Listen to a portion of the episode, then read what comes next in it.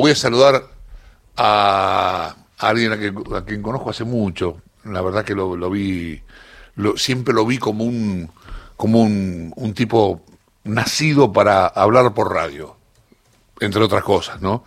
Este, lo saludo al Cholo Gómez Castañón. Hola, ¿cómo te va, Cholo? ¿Qué tal? ¿Cómo andás, Diego, querido, chavo, querido de mi vida? ¿Cómo le va? te conocí, eras tan talentoso como ahora y muy jovencito. Sí, sí, vos también. Éramos jovencitos allá lejos ya hace tiempo. Muchísimas gracias por lo talentoso. Este, sí, sí, nos conocimos en una radio continental maravillosa. La, nombro porque era realmente maravillosa. Hangling, Mactas, Víctor Hugo, era el resto del mundo. Sí, este, y, Oscar Gómez Castaño. Tenía, el equipo deportivo era muy grande, muy bueno también. ¿eh? Sí, era, era, la verdad que era maravilloso, fue una, gran, una gran escuela para varios. Este, y un, un gran lugar para aprender a laburar, con tipos como vos, como Víctor Hugo, como, como, qué sé, como Hangling, como Mactas, este, mucha gente muy talentosa salió de allí este, y siempre te recuerdo con mucho afecto y con mucho, digo, así como yo te veía como un tipo que había nacido para esto, que, hacía radio con una naturalidad como quien se pone un saco, ¿no? Este, la verdad que fue una maravilla. Este, aquí estás haciendo en la folclórica, en 98.7, pan casero, de 13 a 14. Eh, eh, Estoy acá mirando, LRA 59, gobernador Gregones. Claro, esta, rareza. Lunes a viernes de 3 a 14, ahí está. Claro, esta, rareza, chavo, de que como no se puede, viste que tener mucho cuidado en Buenos Aires, emite Gregores, lo recibe la señal ah, eh, ahí, este, Maipú 555, y de ahí la emite a las 49. Una cosa para nuestros tiempos rarísima. ¿Cómo te fue con, como la, cómo llevaste la pandemia? Eh, la llevé, yo te cuento, para al principio estaba rarísimo, después me di cuenta que me estaba reformulando en mi visión de, de la especie humana como enemiga del planeta, de lo mal que tratamos a la naturaleza, de lo poco que le decimos al otro que lo queremos, en fin, de muchas cosas. Empecé a tomar cursos de, no sé, de filosofía, de música, de canto, o sea, empecé a agarrarlo para el otro lado y y nada, y creo que estoy terminando la cuarentena con más puedos y con menos miedos a como era. Sí, porque yo, viste, pensaba, digo, el encierro, sobre todo porque te saca de tu hábitat natural, digamos, más, allá, que uno labura en su casa, que es uno, por ejemplo, no sé, yo me, compré un micrófono, la luz, medio me armé el boliche en casa, no es lo mismo, no es lo mismo, de ninguna manera, no, no, no, es lo mismo estar sentado acá en el estudio, yo tengo la fortuna de venir a la radio, pero acá en la mesa somos tres. Este, en este caso están Claudio Villapun y, Lucía Isikov, pero pero la estaba pensado para tener una mesa de, cuatro o cinco tipos, Y, tenés que, lidiar con esto. Y es medio, medio, y no, viste qué sé yo, uno se siente... Quiero agradecerte, aprovecho, para, para, por la sesión del espacio durante un tiempo en Folclórica. Este, La gente, tienen un, tienen un oyente, muy, un tipo de oyente muy seguidor, muy fiel. Sí, sí, con mucha pertenencia, mucha pertenencia. Es la única radio de género desde, la vieja rock and pop, creo que existe, la única, y, este, y, tiene, tiene, mucha pertenencia de sus oyentes. Sí, sí, porque no, lo, lo que más nos reclamaban acá, este, nos reíamos, era que pusiéramos folclore. Entonces, este, en un momento dado también este, poníamos folclore y demás, porque era lo que la gente quería. Este, así que eso estuvo bueno. Y bueno, estoy, estoy, está Marmurek, Horacio Marmurek. Marmo. Acá estoy, ¿cómo andas, Solito? Te escucho muy bajo, Marmo, querido Horacio. Ah, pero, viste que ahí ya son, o grito o, tocan desde el, desde el híbrido. Ahí cómo me escuchas. Perfecto. Y te escucho a vos mucho más bajo que el chavo. Bueno, pero también también no vas a comparar mi casi metro setenta con los casi dos metros del chavo, ¿qué crees? ¿Qué hace un patagónico con chamame, Cholo? Mira, el, tema el tema es, bueno, los, los del interior somos todos muy parecidos, eh, somos todos una, una misma familia.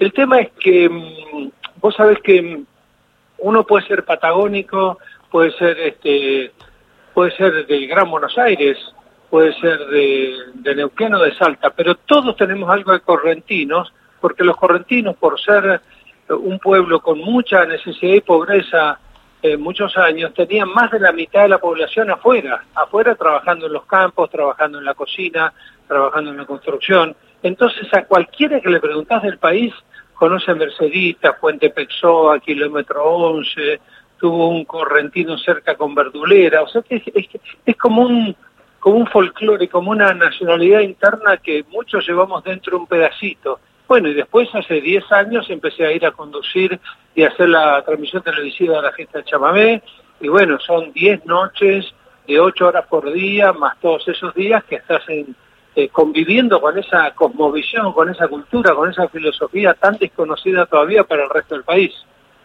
Eh, eso es lo, lo, lo, va que, lo que hace interesante esto, este patrimonio cultural de la humanidad eh, que se buscaba hace rato y que se consiguió ayer y que, y que transforma ese chamamé que es un cruce de culturas muy grande, porque eso que decís vos de, de, un correntino en todas partes de la Argentina implica además guaraníes y europeos mezclados en sí mismo, ¿no?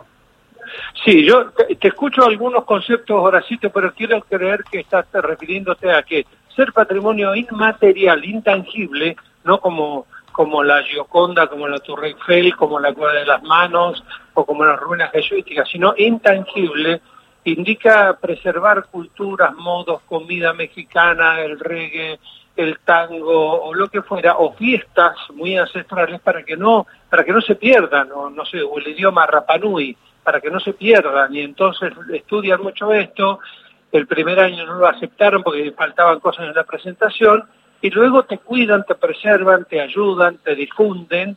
Eh, ese es un poco para, para que el mundo no pierda, como ha perdido hasta esta creación, muchísimas culturas y muchísimas costumbres, eh, que son mis tehuelches del sur, no quedó nada, lo quedó un tehuelche y tampoco quedó nada escrito porque no tenía escritura, por lo tanto son culturas que se pierden definitivamente.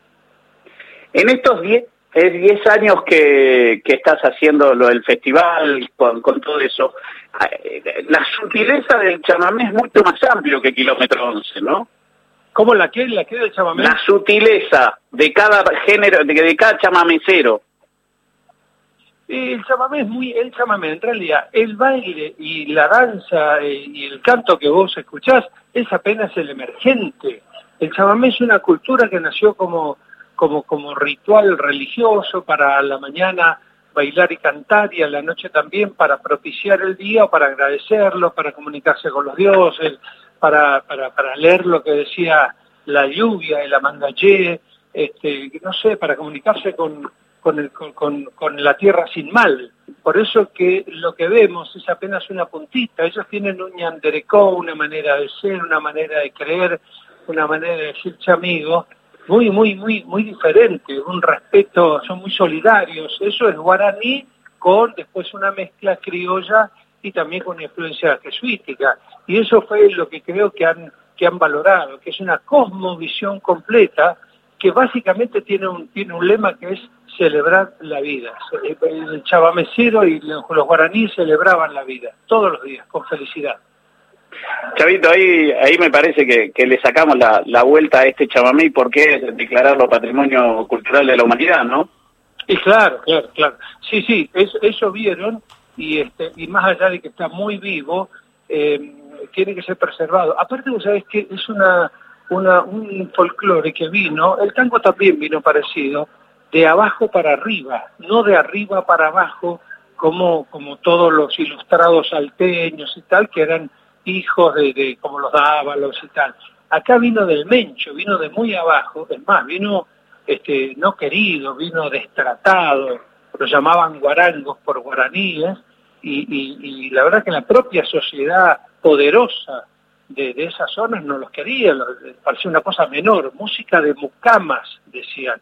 Y hoy todos se dan cuenta de que esa música pechándose ganó su lugar y que es algo muy, muy, pero muy importante, Horacito y Diego. Chavo, ahí, ahí me parece que el Cholo ha dado en el lugar correcto de, de, abajo hacia arriba y por eso también todos hemos tenido nuestro chamamé favorito en algún momento, que es mucho más que Kilómetro 11, ¿no? Claro, claro. Eh, la verdad que me trae, me trae unos recuerdos familiares el chamamé. Eh, tengo tías correntinas, este, eh, tengo un origen paraguayo del lado de mi madre, así que tengo ahí este cosas este, muy vinculadas de esa parte de la, del mundo, digamos. Cholo querido, es un placer escucharte, es un placer que sigas en la brecha, es un lujo para esta radio y para Folclórica tenerte aquí. Te mando un gran abrazo.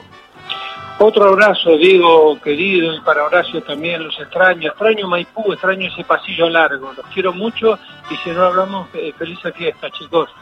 Un abrazo grande, Cholo, igualmente para vos. Que tengas un gran año.